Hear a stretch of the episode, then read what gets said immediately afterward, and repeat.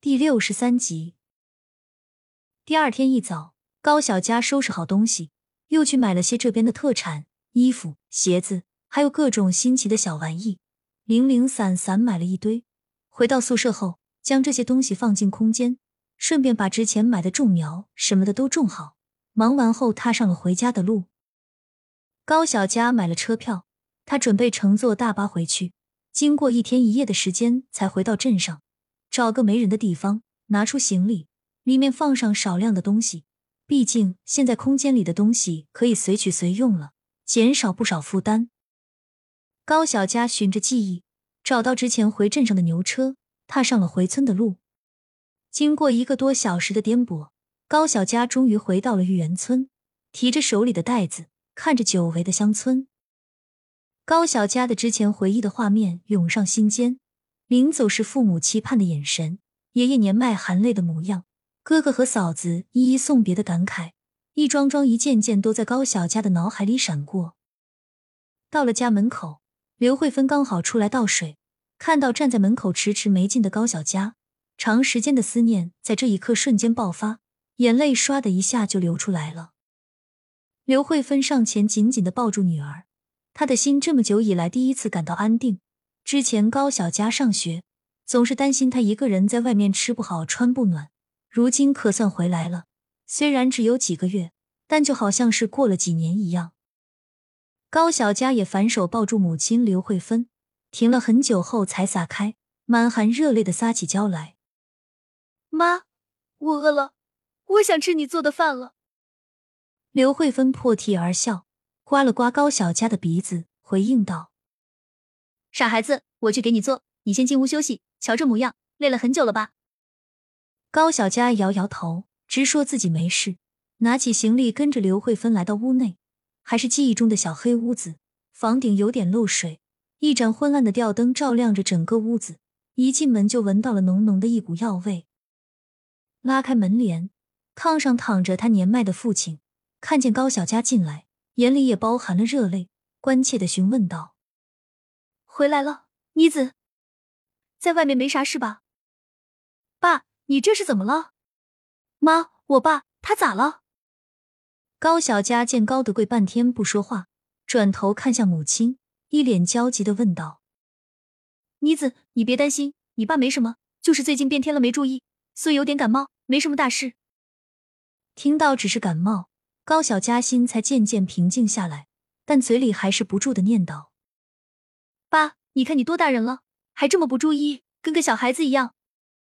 高德贵看见心爱的闺女回来，也顾不上数落，只点头，一副认真听教的模样，可把正在唠叨的高小佳给逗乐了。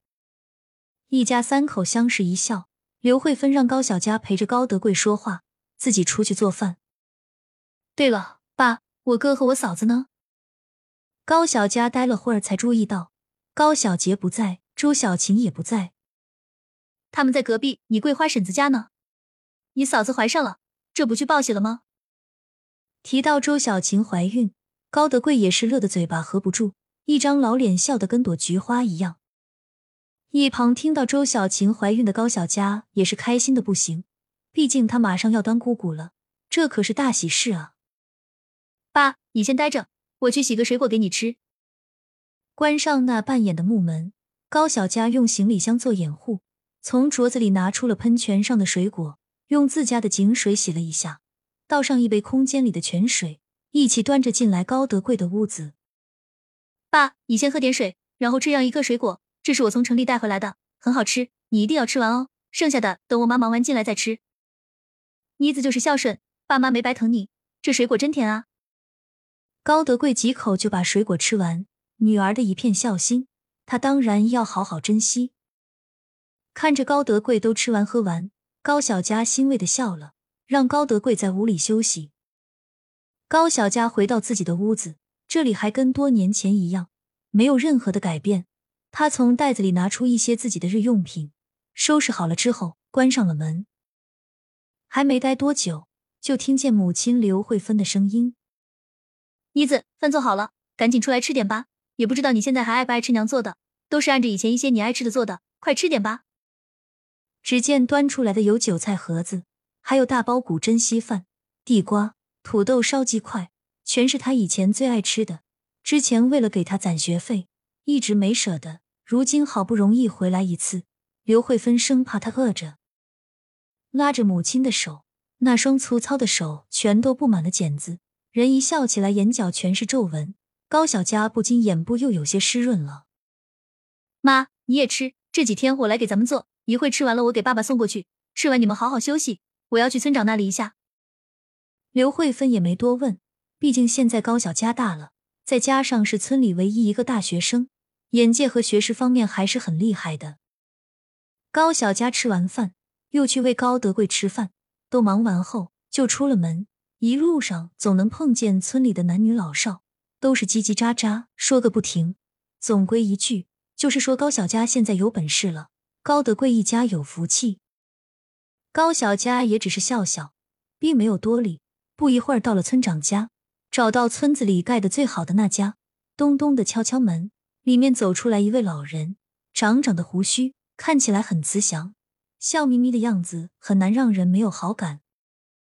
多年不见，村长除了年龄大了一些。其他倒没有什么变化。高小佳见到村长的那刻，笑嘻嘻的说道：“通明叔，好久不见啊！”石通明揉了揉眼睛，有点不敢置信的样子，过了半天才敢确认下来：“你是德贵家的？”高小佳对着石通明深深的鞠了一躬：“是啊，通明叔，谢谢您在我走后可以好好照顾我爸妈。这是我从市里面带回来的一些小玩意。”不成敬意，叔你可别嫌弃。看你客气的，妮子，这都是小事情，人来了就行了，还拿什么东西？通明叔，我今天过来呢，除了感谢您以外，还有些事情想跟您商量一下。我想承包上一些地，想麻烦您问一下价格。妮子，看你说的，叔好歹还是个村长，帮你们家这点小事，叔还是可以的。至于承包的事情，明天一大早去县里问问县长，可以的话，明天叔给你个话，你看咋样？通明叔。真谢谢您了，那您明天弄好了通知我一声就行，我回去收拾下。回到屋里，高小佳看爸妈都睡了，就随便弄了点吃的就入眠了。天刚蒙蒙亮，高小佳就醒了。